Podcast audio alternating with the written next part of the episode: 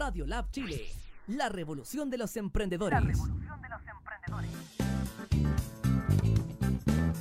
Bienvenidos a la conexión que necesitas para emprender. Esto es Emprendedores en Línea. Por radiolabchile.cl.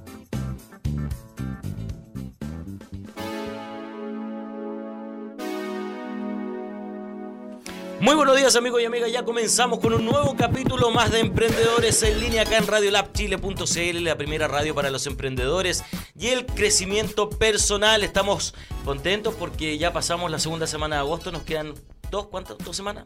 Más o menos dos semanas, así que casi, casi pasamos a agosto. Casi pasamos a agosto, estamos a la mitad. ¿eh? Estamos, a la mitad. ¿sí? ¿Cómo está Fernandito? Bien, está más helado que ahora su suegra hoy, así que... Llegaste como día lunes, se Sí. Ya bien, Fernando. ¿El fin de semana cómo estuvo? No, interesante. Celebré mi aniversario, un añito de pololeo. Ah, no te puedo creer. No me creas entonces. No te voy a creer entonces. Un año de pololeo. Un año de pololeo. ¿Y se siente? Se siente maravilloso. ¿Sí? Sí. Ah, ¿Estás enamorado? Yo me siento enamorado. Ya, perfecto. ¿Y tu polola? Supongo que también. Esperemos. Sí, si llegó al también. año, por algo será. Si me aguantó un año. Muy bien. Amigos, eh, recordarles que ya estamos con la transmisión en vivo. Nos puede seguir en Facebook Live eh, con nuestra transmisión. Y además también en www.radiolabchile.cl. Si usted no puede ir conectado, va en el auto. Eh, no puede ver el Facebook, nos puede seguir ahí en Instagram. Eh, también nos puede estar eh, siguiendo como arroba Radio Lab Chile. En todas nuestras redes sociales como arroba Radio Lab Chile. Y el día de hoy tenemos un eh, tremendo tema y un tremendo invitado. Porque nos vamos, vamos a hablar del, tema de los influencers hoy día. Pero antes de eso queremos conocer a la persona que nos viene a hablar de, ese tema. Que se maneja y es experto en, el, en los influencers. ¿A quién nos traes? Al señor David Lone. Está bien dicho, ¿cierto? Laun, sí. Muy bien, sí. bienvenido David. Muchas gracias por la invitación. Emprendedores en línea, CEO de, de marketing. Sí, Sí. Sí, director general de la empresa. Ya estamos hace ocho años eh, metidos en los temas digitales. ¿Ya? Fue una de las primeras empresas de marketing digital que se montó en Chile específica de marketing digital. Ya, perfecto. Porque la mayoría fue de marketing tradicional migrando al digital. Sí. Nosotros partimos eh, como marketing digital y obviamente empezamos a crecer y tener las otras aristas, pero somos expertos en, en el tema digital. ¿Hace cuánto? Ocho años, Ocho hemos años trabajado ya. con más de 500 pymes. Nuestro nicho es eh, ayudar a las pymes a crecer. Eh, es súper difícil y los costos que tiene el marketing son bastante elevados, pero el marketing digital te da la alternativa y te da esa oportunidad de, de tener una posibilidad más económica y tener resultados medibles. ¿Vino a hacer un cambio en ese sentido el marketing digital? Fue súper fuerte, fue súper Sí. fuerte y un apoyo para las empresas donde algunas ni siquiera es necesario que tengan eh, un local físico. Muchos trabajan con tiendas on- online, tienen centros de acopio y distribuyen, lo que hace abaratar los costos fijos. Entonces para lo- las empresas pequeñas es una muy buena herramienta y ahora las empresas grandes están todas migrando por lo mismo. Se hablaba de la crisis del retail, todo lo que está invirtiendo Falabella, por ejemplo, Sí, sí. en un centro de logística que creo que vale 50 millones de dólares, un poco más. Wow. Entonces, eh, son distintos aristas que uno, las empresas están tomando conciencia a través del marketing digital y más, más o menos te digo, como el eslogan que tenemos nosotros, más que una agencia creativa, somos expertos en venta. Al final, si nosotros no logramos que la pyme venda más a fin de mes, eh, no estamos haciendo esfuerzo en vano. Ya, la pyme, el principal problema que tiene es que no tiene recursos y al no tener recursos necesita ventas rápidas. Y a eso nos hemos dedicado durante ocho años y gracias a Dios con mucho éxito. ¿Y quiénes entendieron más el mensaje del marketing digital? O primero, la- los chicos o los grandes. Es que los chicos eh, son nativos digitales. Por una Eh, necesidad ya. Es una necesidad. Bueno, no sé si has visto, incluso en, la- en las noticias ha salido los semáforos en el piso, que están haciendo los anuncios, ya no, no están en las paletas en la calle, sino que los quieren tirar a media altura. Y es súper lógico, porque al final, fíjate, por ejemplo, si yo pongo una paleta en la calle, ¿cuántas personas me ven aquí en la Alameda?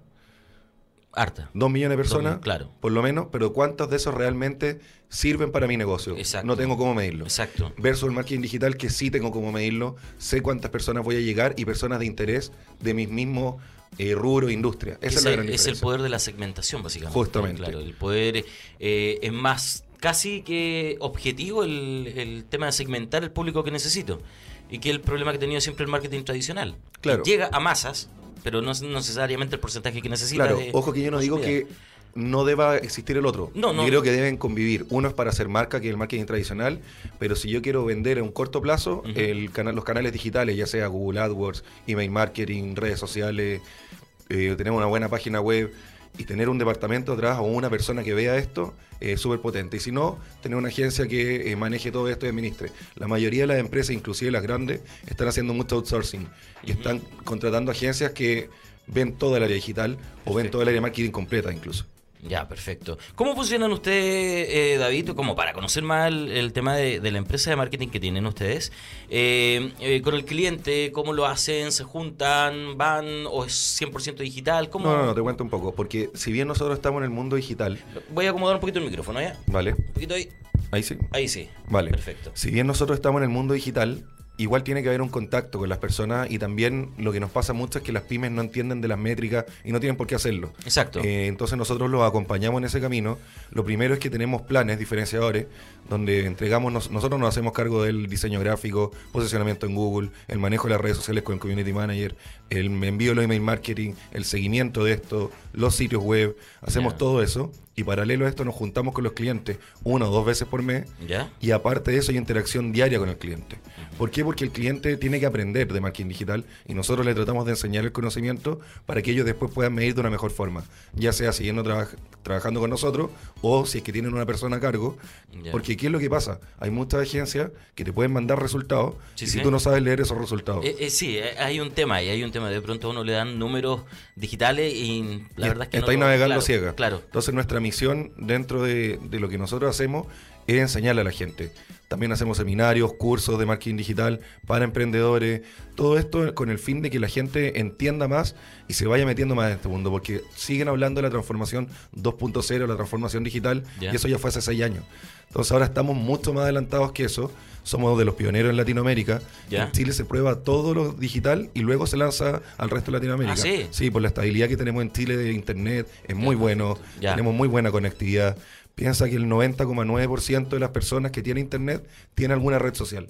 Entonces todos me dicen, y estoy trabajando con hartos emprendedores. Somos consumidores, somos consumistas de digitales. Siempre, siempre nos gusta decir somos los mejores en algo, en esto Ya, somos en muy esto somos buenos. los- ya, Sí, perfecto. somos el quinto país en el mundo que tiene más redes sociales por persona, siendo que somos un país de 14 millones o 17, no me acuerdo cómo Exacto. está el censo ahora. No, no, no Nadie sabemos. sabe, nunca creo. más se supo, nunca más quedó claro. Pero claro, estamos tratando de eh, ser, somos pioneros en eso ¿Ya? y estamos tratando de educar a la gente a que cada vez eh, sepa más de marketing digital y maneje la sigla. Es, una- es un idioma nuevo, pero que no, no cuesta tanto aprenderlo. Ya, perfecto. Así que esa es la forma que nosotros trabajamos con los, con los clientes. Y como te decía en un principio, al final, si te lo traduzco a simples palabras, en The Marketing Chile, yo me dedico a vender. Yo me dedico a venderle las cosas a la gente, ya sean empresas B2B, B2C, Ya. eh, B2G, incluso con el gobierno. Hemos trabajado mira. con todo tipo de rubros, desde minería, restaurantes, retail, lo que se te Y siempre con buenos resultados. Sí, obviamente, dentro de 500 clientes hemos tenido otras pies, donde eh, es donde más hemos aprendido, porque ya sabemos qué cosas hacer y qué cosas no ¿Y, y dónde están eso- esa- esas cositas, esos detalles que tú me dices tú? ¿En qué, qué- no sé si llamarlo errores, pero eh, cuáles son los más comunes lo- o, el más los que te pillan el, ahí? el más común es lo que mencionaste tú cuando partimos hablando, el tema de la segmentación. Ya, perfecto. Muchos se equivocan en la segmentación y llegan e invierten recursos en llegar a personas que realmente no les sirven para el negocio. perfecto. Eso es una cosa. Y la segunda es hacer el remarketing o retargeting, Ya. que es cuando yo ya logré una acción, logré captar el lead, que el lead es un contacto. Sí, sí. eh, logro captar a esa persona y qué hago después con eso. Lo- las empresas chicas y, lo- y- y las medianas incluso aún no están preparadas y no saben leer la data. Cuando yo tengo mucha medición, donde tengo sé el tráfico, sé cuántos clics me hicieron, sé las personas que están detrás de esos clics, tengo los contactos y todo, ¿qué acción tomo yo para recontactar a estas personas y lograr la venta final? Ya, Ahí es donde se están cayendo todos Sí. y esa es una de, la- de las grandes cualidades que tenemos como empresas que los apoyamos en eso. Ya. Versus las otras empresas que te dejan más en el aire, si bien hacen un buen trabajo, ojo, Ya. la industria del marketing digital en Chile está súper bien desarrollada, eh, pero se quedan hasta ahí y el emprendedor necesita más, porque el emprendedor es contador, es el que vende, es el que hace los pedidos. Somos los multipropósitos de... Claro. Justamente, entonces necesitan un equipo detrás que le ayude a eso, que le ayude a cómo poder lograr ese último objetivo que es la venta final. Cuesta, cuesta la interacción en, en, por ejemplo, cuando uno hace un post en, Insta- en Instagram, ¿cierto? Alguien responde, pero cuesta mucho hacer la interacción. Por ejemplo, a mí siempre me ha costado. ¿Qué, qué le respondo ahora, digo yo? Claro. Entonces ahí es donde necesitamos gente que, que, que sea experta y que, que sepa cómo manejar Claro, y ojo, es un tema súper bueno el que estás tocando ahora, porque, por ejemplo, tienes un tema de la inmediatez del mundo nativo. Ahora todo es al instante. No sé si era la generación X, la generación Z, los millennials, se habla mucho, ¿cierto? Sí. En un principio estaban los baby boomers, que son los que están entre los 45 y 55 años. Yo tenía en ese tiempo 30 segundos para captar la atención. O sea, él me prestaba atención a un anuncio de radio, Sí. de televisión durante 30 segundos. Entonces yo tenía un buen tiempo para mostrarle un mensaje. Ya. Luego la generación X, ¿cuántos segundos crees que tienen? ¿Cinco? Un poquito más. Un poquito, 15. 15. 15, la mitad. Generación. Z. Me quería tirar con menos, pero bueno. eh. La generación Z Sí. son cinco, como tú dijiste. Ya, ya, y ya están los nativos digitales que si tú no le muestras un mensaje en interacción entre el minuto, el segundo 1 y el segundo 3, Ya. te saltan. Es como cuando hacen un skip en la historia de, Sí, sí. de Instagram, es lo mismo. O sea, si yo no le, le mostré un mensaje relevante en los primeros 3 segundos, en la generación nativa digital me cambia, me Por e- es por eso que yo, bueno, a veces reviso, todos los días reviso mi Instagram, veo anuncios cada vez más cortos, más rápidos, más, más concisos. Igual, imagínate el problema que hay, porque la mayoría de las empresas asigna muchos recursos, te estoy hablando de grandes compañías, Sí, sí. asigna muchos recursos a marketing, se gastan millones de pesos en campaña para lograr que si en un segundo no capte tu atención, todos esos recursos se desperdiciaron. Porque pasó la siguiente historia. Entonces la inmediatez digital hay que estar súper consciente y lo que tú dijiste, el tema de responder, Ya. la respuesta tiene que ser inmediata. Inmediata. O sea, los pymes tienen que estar atentos a sus redes sociales para poder responder lo más rápido posible, porque si no el proveedor ya tiene 10 tipos de proveedores más. Claro, y es por eso que lo que te decía yo, poner una persona que está a cargo de ese tema, porque la verdad es que un emprendedor que tiene que hacerlo todo, es muy difícil que pueda muchas veces responder de forma inmediata. Están en, están en reuniones, están en servicio impuesto interno, bueno, ahí siempre hay tiempo, hay que dar todo tiempo. ahí puede estar toda la mañana en redes sociales. Eso hay algo. Y ojo que somos eh, la plataforma de servicio impuesto interno, es la más moderna de Sudamérica, la que tenemos en Chile. Imagínate, imagínate cómo es en Claro. otros países. Sí, deben eh, acampar en otros lados. acá estamos. Pero bueno, son detalles. No, espero que no me castiguen por eso. El, el email marketing. Yo recuerdo que hasta hace eh, algunos años atrás el email marketing servía solamente como para darte a conocer, como para que llegara el mensaje y la mayoría se iba a los spam.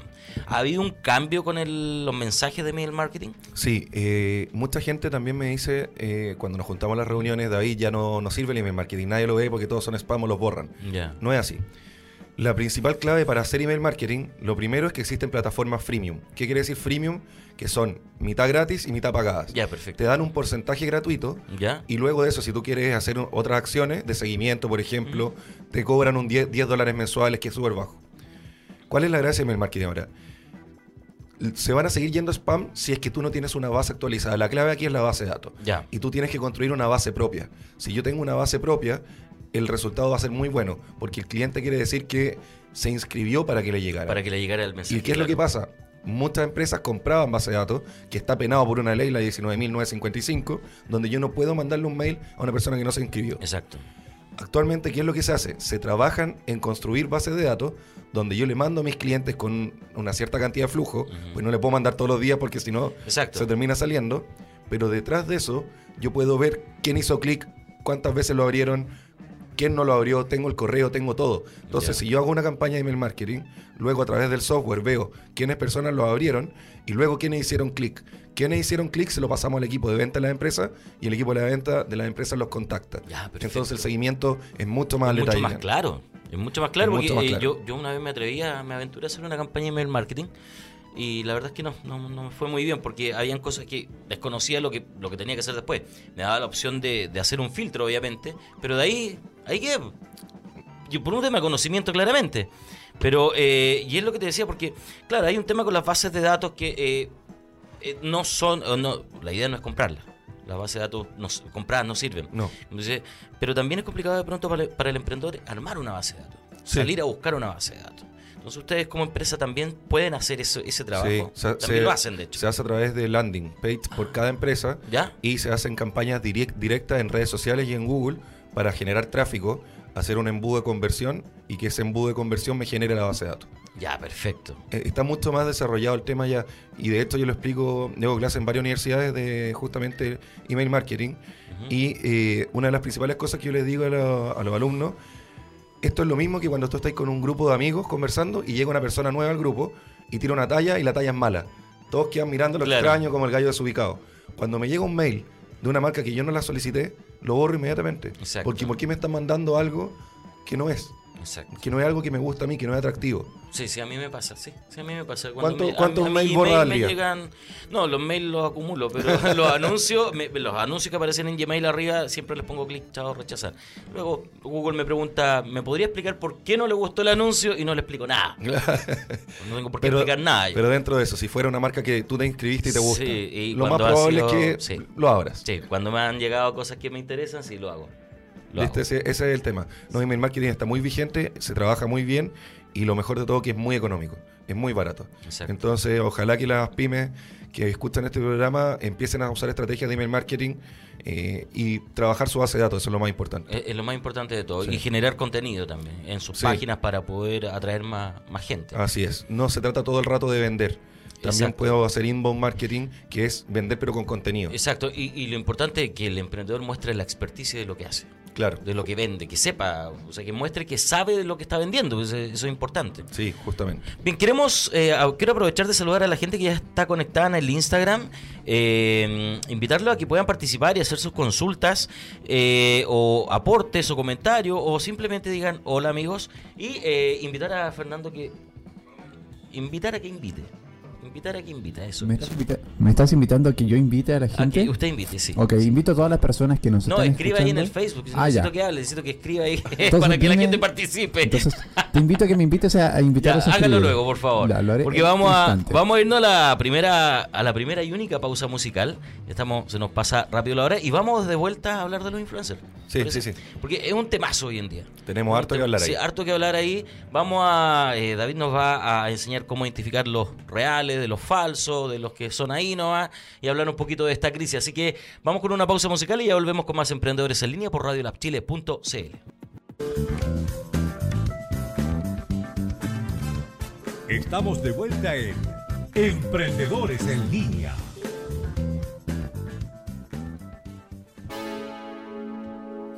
Muy bien amigos, estamos de vuelta con más emprendedores en línea. Parece que está muy alto ese retorno, mi querido Fernando. Se el tiro con eco. Bien, eh, estamos de vuelta entonces, seguiremos hablando de marketing digital, invitar a la gente a que participe, a que haga sus preguntas, a que consulte, a que comente, lo, lo que quiera, lo que quiera, pero con respeto. ¿O no? Bien, está súper despierto Fernando, como día lunes, vamos a seguir con la gente de Instagram, saludar a Uniformes Troyano. Eh, ¿Quién más está? Eh, Eletromille, Eletromille, no sé, no se entiende muy bien. A todas las personas que están ahí eh, conectadas, que también puedan participar y salir de dudas con esto del marketing digital. Siempre es necesario saber algo más, algo nuevo.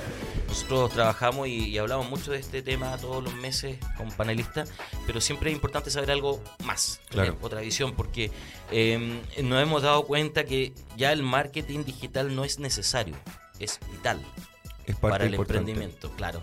Entonces, si no lo tenemos bien activado, no lo podemos manejar de forma correcta, eh, va a costar mucho más sacar adelante un emprendimiento. Así es. Entonces, eh, el tema de ahora es, no, sé si complejo, pero es bien entretenido poder analizarlo de- de- desde el punto de vista de, de- de- de la experticia, porque muchos hablan de los famosos influencers.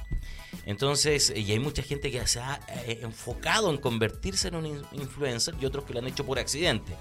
Entonces, aquí va la pregunta, eh, David. ¿Cómo yo puedo saber si una persona realmente es influencer? Muy buena pregunta, pero yo te hago una contrapregunta. a Ya, vamos. Eh, ¿Quién para ti es un influencer? ¿O qué para qué, cuál es el significado para ti influencer o desde cuándo existen? Mira, para mí es relativamente nuevo, todo, Ya. hace no mucho, eh, pero para mí es la persona que realmente maneja masa o que es conocida a nivel eh, masivo, valga la redundancia, pero, pero que tenga incidencias, no sé, que, que realmente pueda influenciar. Mira. Es una persona de televisión, por ejemplo. Una Puede ser un- tele- claro, claro. rostro. Es, ese es un tipo de influencer, pero en realidad, si nos damos cuenta, en la historia siempre han habido influencers. Toda la vida. Desde el amigo que decía dónde iban a ir a comer, desde la mamá que le recomendaba un producto a su otra mamá. Perfecto. Eh, Antiguamente se juntaban en las casas, veían qué producto iban a consumir. Eh, los influencers han estado siempre. El mismo que te invitaba a una discoteca, por ejemplo, el relacionador público, también era un influencer. Eh, los influencers siempre han existido. Ya, Lo que pasa es que empecé- se empezaron a transformar después de la aparición de las redes sociales Ya. y sobre todo con el boom de Instagram, cuando Facebook compra Instagram, eh, se empezó a hacer un trabajo mucho más conocido de los influencers. Ya. El tema, como tú lo mencionabas, es que para las pymes, todas dicen, oye, usemos influencer. Sí. No, nos van a seguir mucha gente, vamos a lograr muchas ventas y ahí no es tan así. No es tan así, pues, al final de los, no sé, de los 5.000 que le siguen, vamos poner un número nomás, porque se supone que tienen que ser más. Son como tres personas que pueden realmente enganchar con eso. Mira, pasó algo muy, muy gracioso hace como dos meses atrás, no me acuerdo específicamente el nombre de la influencer, pero una influencer de Estados Unidos que tiene 2,7 millones de seguidores. Wow. Más o menos, es harto. Eh, y sacó su marca de ropa. ¿Ya? Logró vender 30 poleras. Wow. Nada más. Nada más. Fue un fracaso pero absoluto y en el ranking de, de engagement salía que no logró ni el 0,006% Mm. de engagement con su venta. Entonces ahí es donde yo digo, sí, ojo que los influencers es una muy buena herramienta, pero tienen que tener mucho cuidado eh, al saber elegirlo. Se supone que para que realmente dé un buen resultado, eh, por lo que leía, es, es- habría que juntar como varios influencers, ¿cierto? Que hicieran la misma campaña para llegar a un, a un público un poquito más Mira, amplio. principalmente, ¿qué es lo que yo tengo que hacer para elegir un influencer? Primero, saber que no todos son buenos. Ya, no por tener 2 millones de seguidores va a ser un buen influencer o no. Ya, perfecto. Eso es lo primero. Lo segundo, que es súper importante saber, es que eh, tengo que saber elegir en base a mi línea editorial o en base a mi industria. Porque, por ejemplo, si yo tengo una, una marca de motos o una empresa que estoy partiendo con una pyme de motos, de venta Sí. de motos, no me sirve contratar a una chica que tenga dos millones de seguidores, porque voy a hacer marca, pero no voy a vender nada. Exacto. Versus que sí contrato a una persona que puede tener 200 mil seguidores, pero que sí está metido como en el mundo de tatuajes, moto, automovilístico, él sí me va a generar el engagement. Entonces lo primero que tengo que saber es cuál es el perfil del influencer. Eso es lo primero. Luego saber el retorno que voy a tener. Todos los engagement trabajan con eh, métricas y esas métricas uno se las tiene que pedir antes de contratar. ¿Y cómo, cómo se miden esas métricas? Esa métrica es de alcance, cantidad de clics. Ya. Aquí es un seguimiento completo. Por ejemplo, se le pide a una influencer hacer dos historias, se les da un link específico y uno puede hacer tracking de ese link. Ya. Entonces yo puedo saber cuántas personas de los 200.000 seguidores que tenga el influencer efectivamente entraron a mi web y cuántos lograron la compra. Ya, Eso se puede hacer. Eso se puede hacer. Sí. Ahora, ¿qué es lo que pasa? La gente no sabe cuánto pagarle.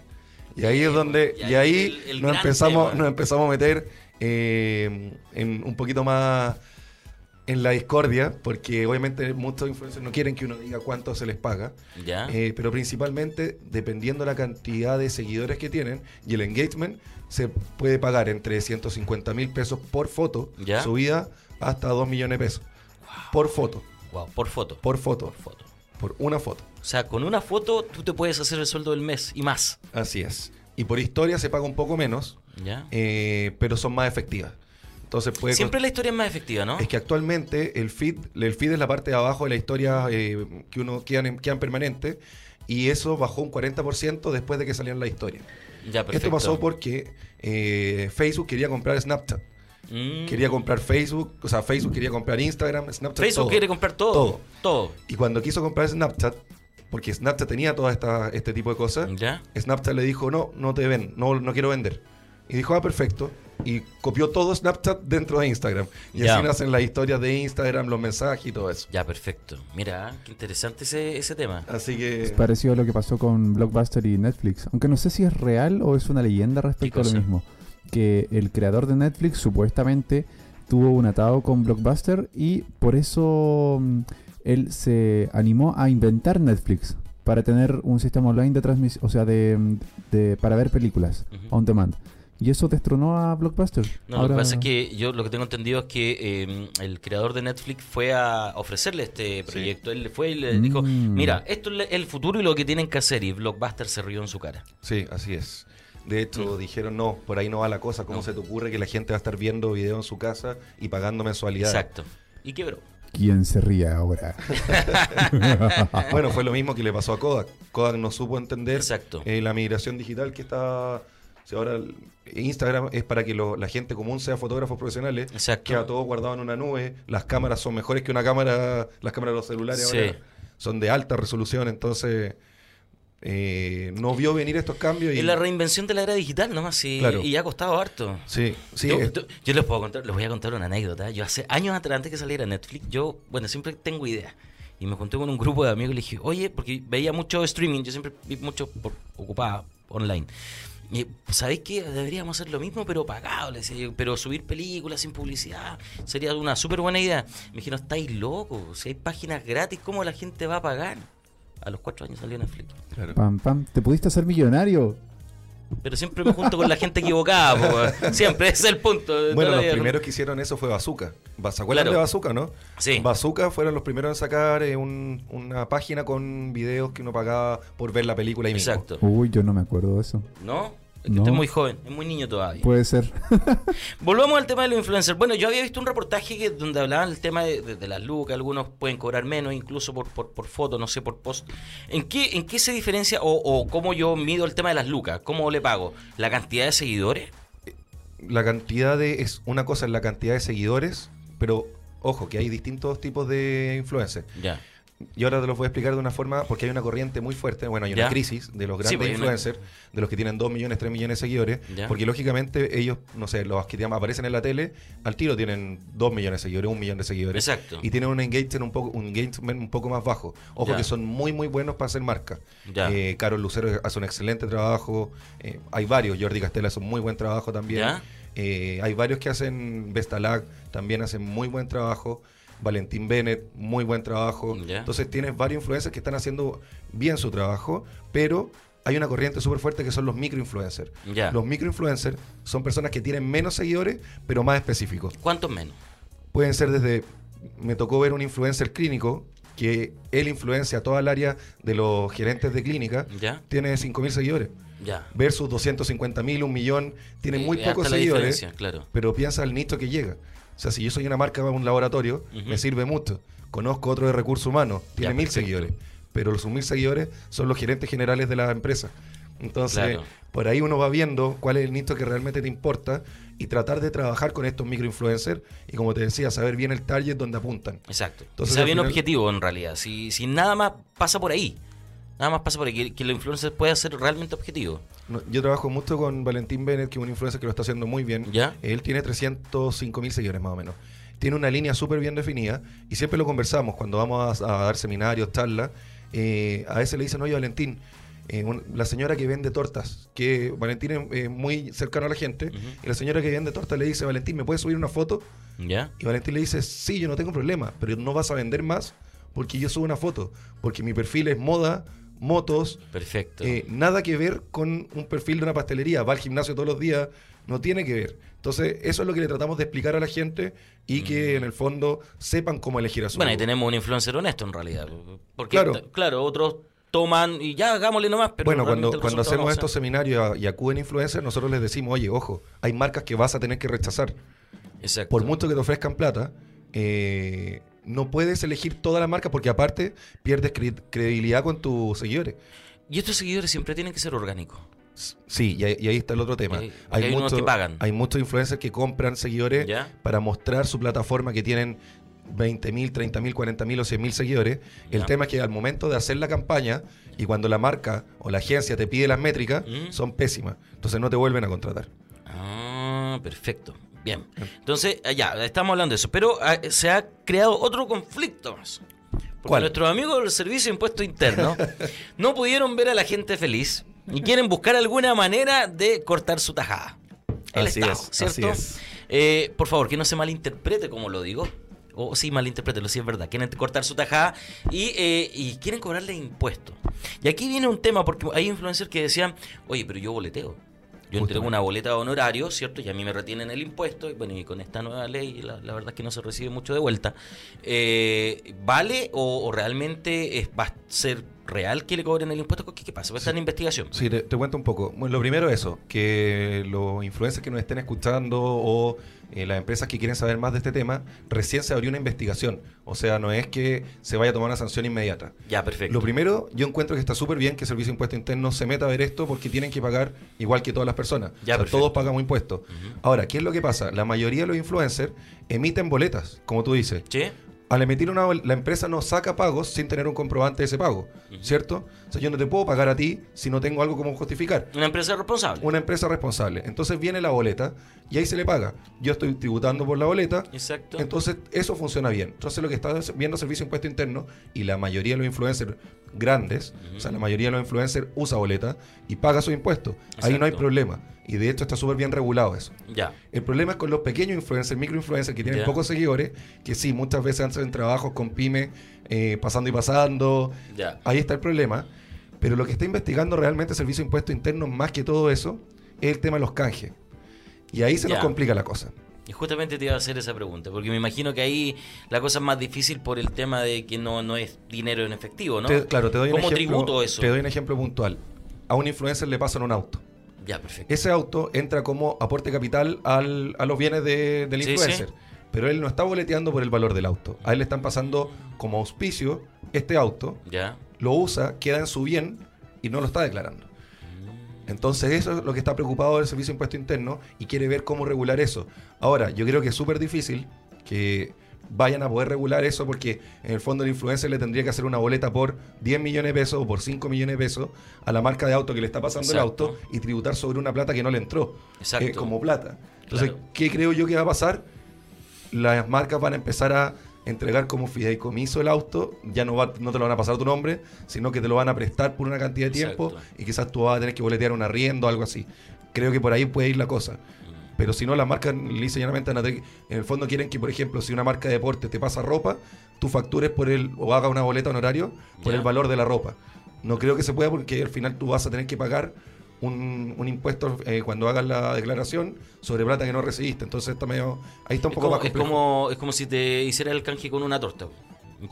Algo comestible. No, no, no podemos y tú tributar vas a tener que pagar Claro. eh, mil pesos por esa torta que costaba diez mil. Exacto. O sea, al final vas a estar pagando en vez de estar recibiendo solamente el canje. Exacto. Y ahí la cosa como que no, no, no funciona mucho. Claro, pero cuando salió esto y todas las plataformas digitales, todos empezaron a tiritar. No, si se volvieron locos. Pero ojo que están trabajando con 64 influencers, el servicio de impuestos interno, para citarlos, para- ¿cómo funcionan ustedes?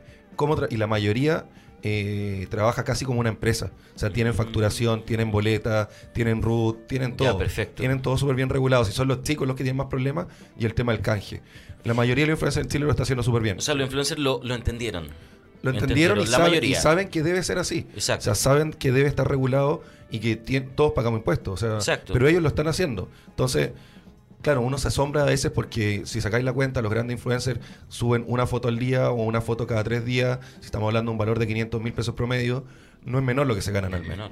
Pero también hay un gestión de, una gestión de prensa detrás, no trabajan solo, hay un equipo detrás que los acompaña. eso, eh, mira, qué buen punto me dijiste, porque uno da la sensación de que el influencer es como un alma solitaria, ¿cierto? Que trabaja para sí mismo, pero la mayoría cuenta con un equipo. La mayoría trata de tener por lo menos eh, una, una per- persona de gestión de prensa, ¿Ya? una persona, un community, porque no puede estar siempre respondiendo él todo el rato.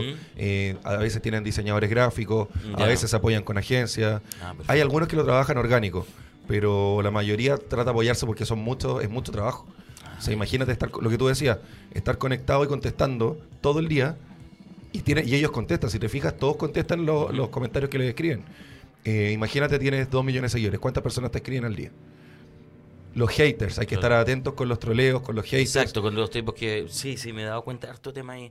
Bueno, eh, eh, Instagram hizo cambio en su política de privacidad y uno de esos fue el tema de los malos comentarios y lo de detectar los comentarios que fueran ofensivos para una persona en Instagram. Justamente. Entonces, eh, se supone que eso ya debiese ya no existir. Sí, no, va a seguir existiendo, pero sí cambiaron los algoritmos y con eso uno puede eliminar más rápido los Más mensajes. rápido los malos Sí, comentarios. ahora, ojo, Instagram es una herramienta súper positiva. Es muy raro, pasa con políticos, con actores, eh, con alguna gente de la farándula que le tiran mala onda, pero normalmente la- es una plataforma muy buena onda. Es muy... eh, no es como Twitter. Eso te iba a decir. Claro. Twitter es donde... el infierno. El infierno. Sí, ¿Para qué estamos con En cosas? Twitter es el infierno porque perfiles falsos, Claro. eh, puedes comentar lo que sea. Exacto. Y en el fondo se creó, Twitter se creó, es una herramienta para los periodistas.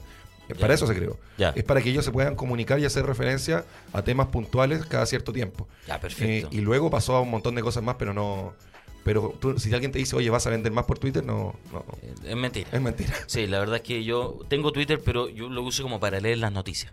Justamente. Listo. Porque de ahí a participar en Twitter me da un pavor, me da miedo. Es un tema informativo Sí, y de- y de debate. Sí. Para eso se Yo he creó. visto muchos amigos que hacen comentarios y digo, "Uy, no, les quedan las cosas. Yo personalmente no uso Twitter. No, no, no, no tienes. No, o sea, tengo, pero hace años me lo creé como para compartir algo de un famoso para ganarme una entrada y nunca más lo usé de nuevo. Pero porque nunca te llamó la atención. Nunca, claro, nunca me llamó la atención. Aprendí a usarlo efectivamente, pero no, no fue de mi interés en ese momento. Y dudo que lo sea ahora si es que lo vuelvo a tomar. Quizás sí, no lo sé. Eh, lo más No, probable. no, prefiero leer noticias. prefiero que ocuparlo. Esa es mi funcionalidad con Twitter. Soy más de Instagram. Porque veo mucho. eh, Siempre estoy viendo mucha mala onda entre la gente. Sí. Eh, este, pasó este con la niña Javiera Suárez cuando, cuando falleció. Me, me- me admiró ver la cantidad de comentarios mala onda, mala leche y. No, horrible lo, lo que mucha gente comentaba. Sí. Eh, me pareció pésimo. Entonces creo que, no sé, para mí, ojalá lo más positivo posible. Instagram me, me gusta mucho, porque ha ido variando también. Tenemos el IGTV, tenemos más Sí. variedad, entonces veo cómo se puede ver hartas cosas. Bueno, y los mismos, si te fijas, los mismos canales de televisión, no sé si te has fijado que cuando va terminando las noticias, dicen, sacan una noticia buena y dicen, para terminar de ver la noticia, míralo por nuestras redes sociales Claro. en x.cl. Sí, sí. Es porque están migrando todo para allá. Están todos yendo para ese mismo lado. Movistar, bueno, no quería mencionar la marca, pero cambió su TV cable a todo a plataforma digital. Así es. Todos nos estamos yendo para allá. Perfecto, me parece súper bien. No tenía idea acerca de eso, de, No. de esa marca. Bueno, ahí lo, lo conversamos. Eh, revisemos la página de ustedes, porque Sí. queremos conocer un poco más de The Marketing Chile. eh, que la gente puede ingresar, puede ahí ponerse en contacto en directo contigo o con un equipo de trabajo. Hay un equipo de trabajo. Hay un equipo de trabajo. Sí, ¿Cuántas de personas más o menos? O sea, hay 20 personas, entre ellos tenemos programadores, diseñadores gráficos, Ya. periodistas, publicistas, estrategas digitales, ingenieros comerciales. Eh, O sea, un- hay de todo. Es un equipo bien nutrido que en el fondo, ¿cuál es la idea de nosotros?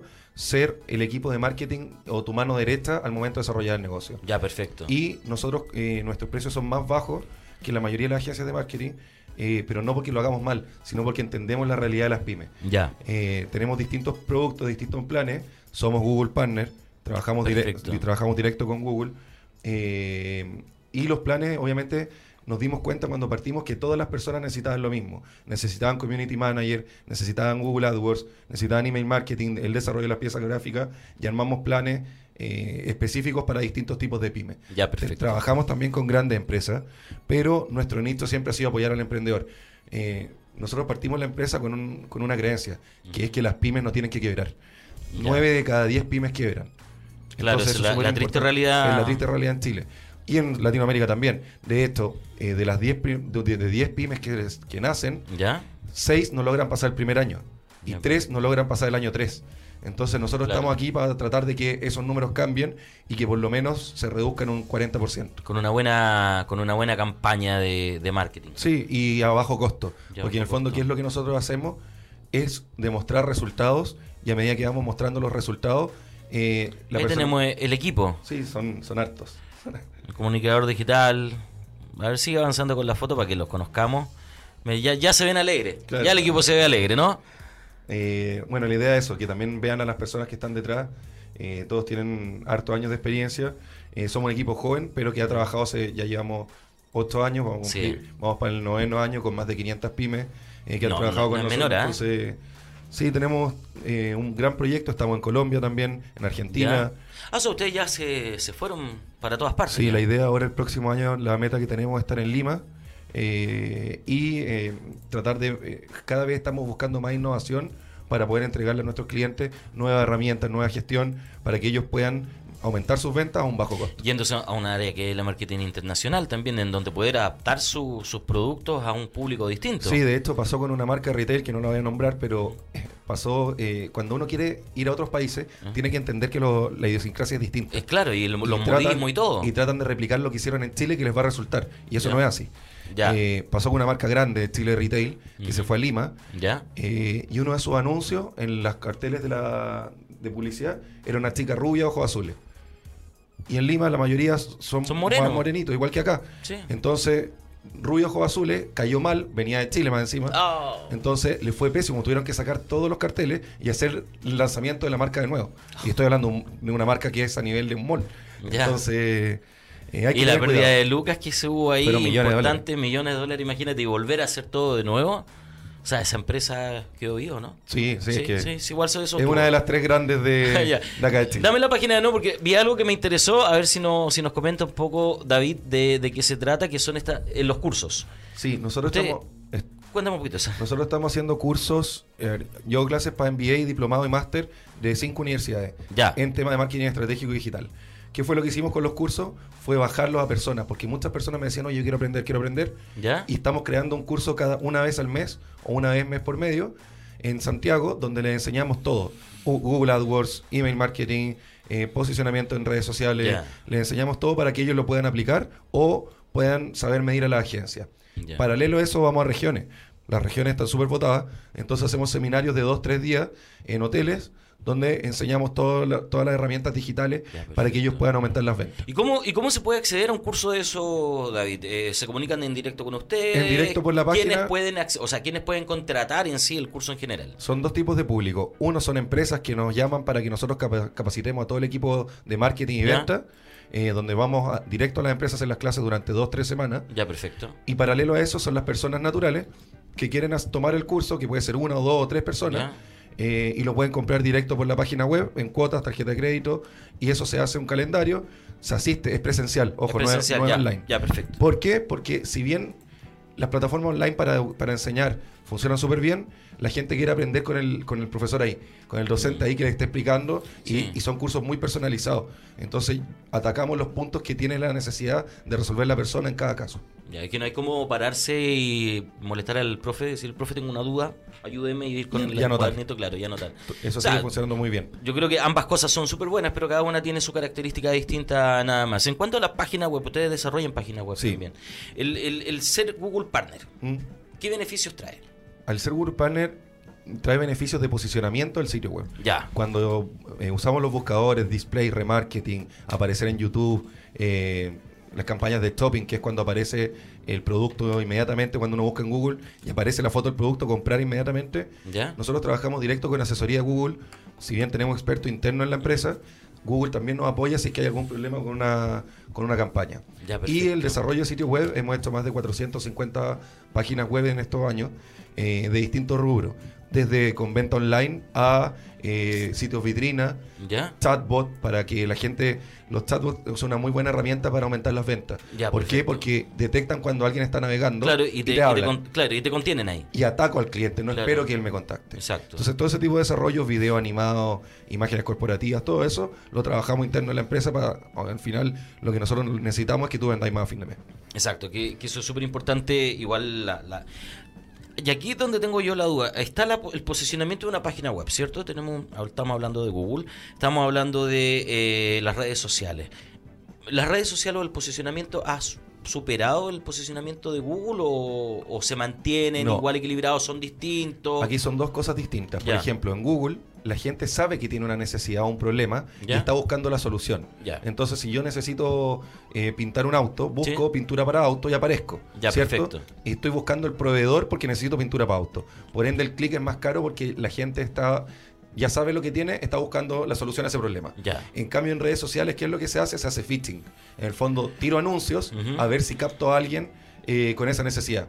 Por eso es mucho más barato que Google. Ya. En Google ya le voy a ser uno de los proveedores en base al problema que tiene la gente. En el otro estoy tratando de llegar a alguien. Pero no quiere decir que una vaya a eliminar a la otra. No. Google siempre se va a mantener siempre en la misma línea, Sí. con los mismos posicionamientos, ¿no? Sí. Si uno tiene dos tipos de, de posicionamiento, SEM y SEO. SEM, posicionamiento pagado, Sí, sí. o sea, cuando yo pago por clic, y SEO, el posicionamiento orgánico.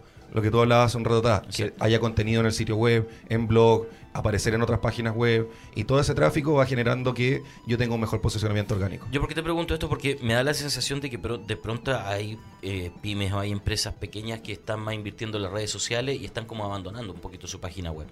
Y, y esas páginas están quedando ahí pensando que tal vez el nicho realmente está por el otro lado. Porque tú me dices que hay que seguir potenciando la otra. O sea, lo principal es la página web. Siempre. Más que las redes sociales, Ya. más que Google, primero es la página web, eso es, es la base para poder hacer las campañas. Y eso no va a cambiar. No, no va a cambiar, porque yo en mi, en mi página web hago una campaña de embudo y genero el tráfico a esas páginas web. Ya, y esa página web, si está bien arma- armada, se va a transformar en mi canal de venta. Ya, perfecto. Lo otro son solamente estrategias para generar tráfico. ¿A dónde? A esta base, a esta pirámide, que es la página web. Y la página web tiene que estar muy bien armada con contenido pensado para el cliente, que sea fácil de, usar, que el- el- la usabilidad sea muy cómoda y que en pocos clics el cliente logre lo que está buscando. Ya, perfecto. Vamos a ver qué nos dicen acá. En, dice, ah, que tengan una linda tarde, Barnefer Love. Y dice, mira, aquí hay algo escrito antes que terminemos el programa. Barnefer Love dice, buenos días chicos, un gusto saludarlos, les paso el dato, empezaré a hacer empanaditas de pino, espero eh, contar con su apoyo. Mira, nuestra amiga emprendedora ella siempre nos acompaña Súper bueno. y, y nos escribe ahí, nos pasa el datito, así que todos Que ya suba- saben. que suba fotos de las empanaditas. Eh, en suben fotos para que nos dé hambre. Y Postre Viene Chile que nos saluda. Buenos días, amigo. Y Karen Emprendedora que la había visto conectada hace un ratito. Hoy estamos llegando ya al final del programa, se nos está acabando. Sí, ya casi. Yo tengo una última pregunta que me gustaría hacer. Que mm, es probable, claro, las empresas llegan buscando cómo llegar a los influencers para poder eh, vender su producto. ¿Hay quienes llegan buscando convertirse en influencer, quizá? Muchos. Muchos quieren desarrollar su carrera como influencer. Ojo, no es un trabajo fácil. No es, es muy difícil. eh, porque hay, mu- primero, porque hay muchos que quieren ser influencer. Porque lógicamente ven que el retorno económico es muy grande. Otros ya más por fama, por, por sí, ego. claro. Pero eh, es un trabajo que eh, tienes que ser muy constante. Subir historias, eh, subir imágenes, pero profesionales Mm. tienes que generar contenido. Esto es lo más importante. Si yo quiero ser influencer, necesito generar un contenido atractivo para mi audiencia, cosa que ellos eh, sepan y ahí se trabaja en un buyer persona. Que un buyer persona es mi prototipo ideal de cliente, donde yo digo, mi buyer persona es Juanito tanto, tiene entre 25 y 35 años, le gustan este tipo de cosas y yo le voy a entregar contenido sobre esas cosas. Perfecto. Así yo voy trabajando y a medida que soy constante y estoy entregando un buen contenido, la gente me va a ir siguiendo y me va a ir recomendando.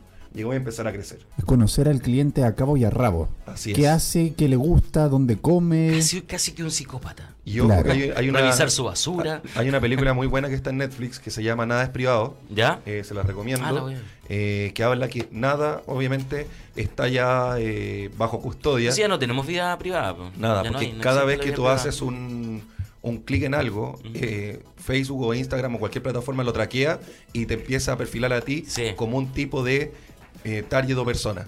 Entonces al final todos tenemos algo en común y nos van definiendo por cada cosa, cada acción que hacemos en la red. No, sí, es divertido porque uno además busca, no sé, reloj de muro en Google y después te aparece en Facebook, en todos lados. te Bueno, aparece esta la película habla sobre el, el tema de la elección en Estados Unidos, Ah, ya, pero de- buen tema. del el- caso Cambridge, Sí, sí. y desenvuelve todo eso y muestra cómo fue. eh. Donde Donald Trump le mostraba a los que estaban a favor de las armas armas y a los que estaban en contra cosas en contra de las armas.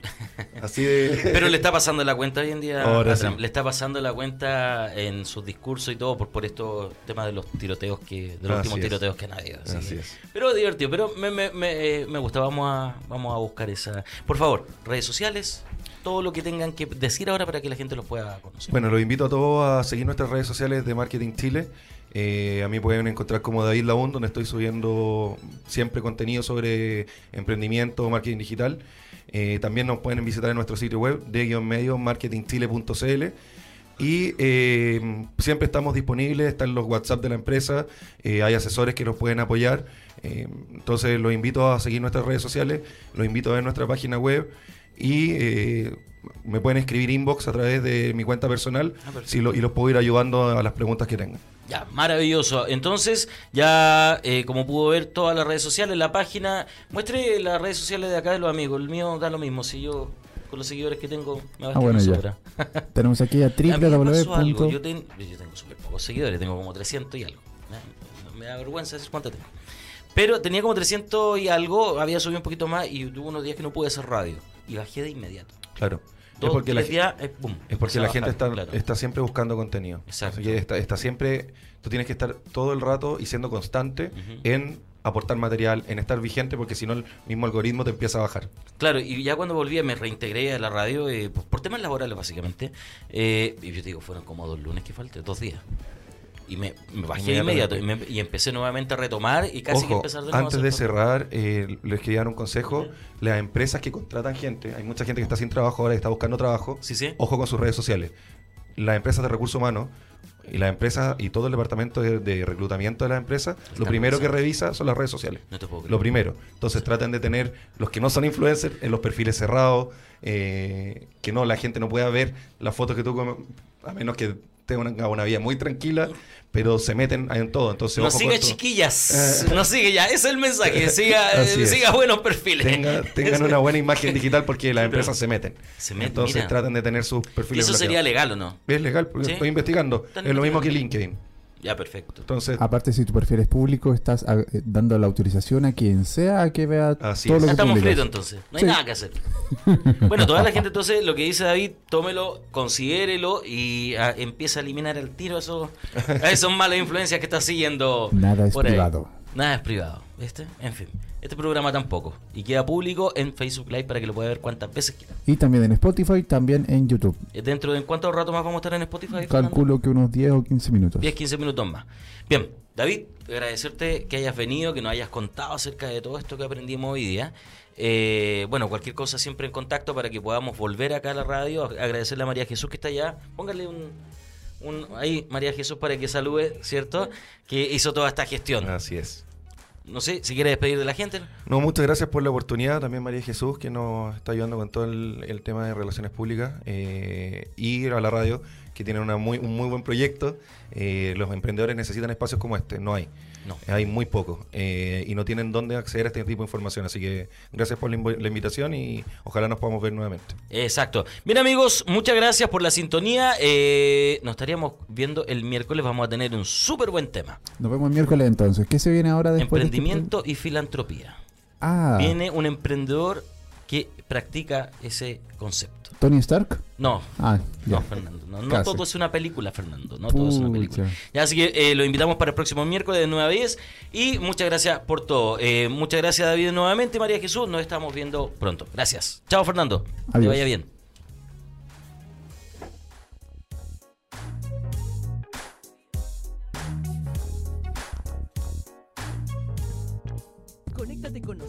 A través de redes sociales. Búscanos como Radio Lab Chile.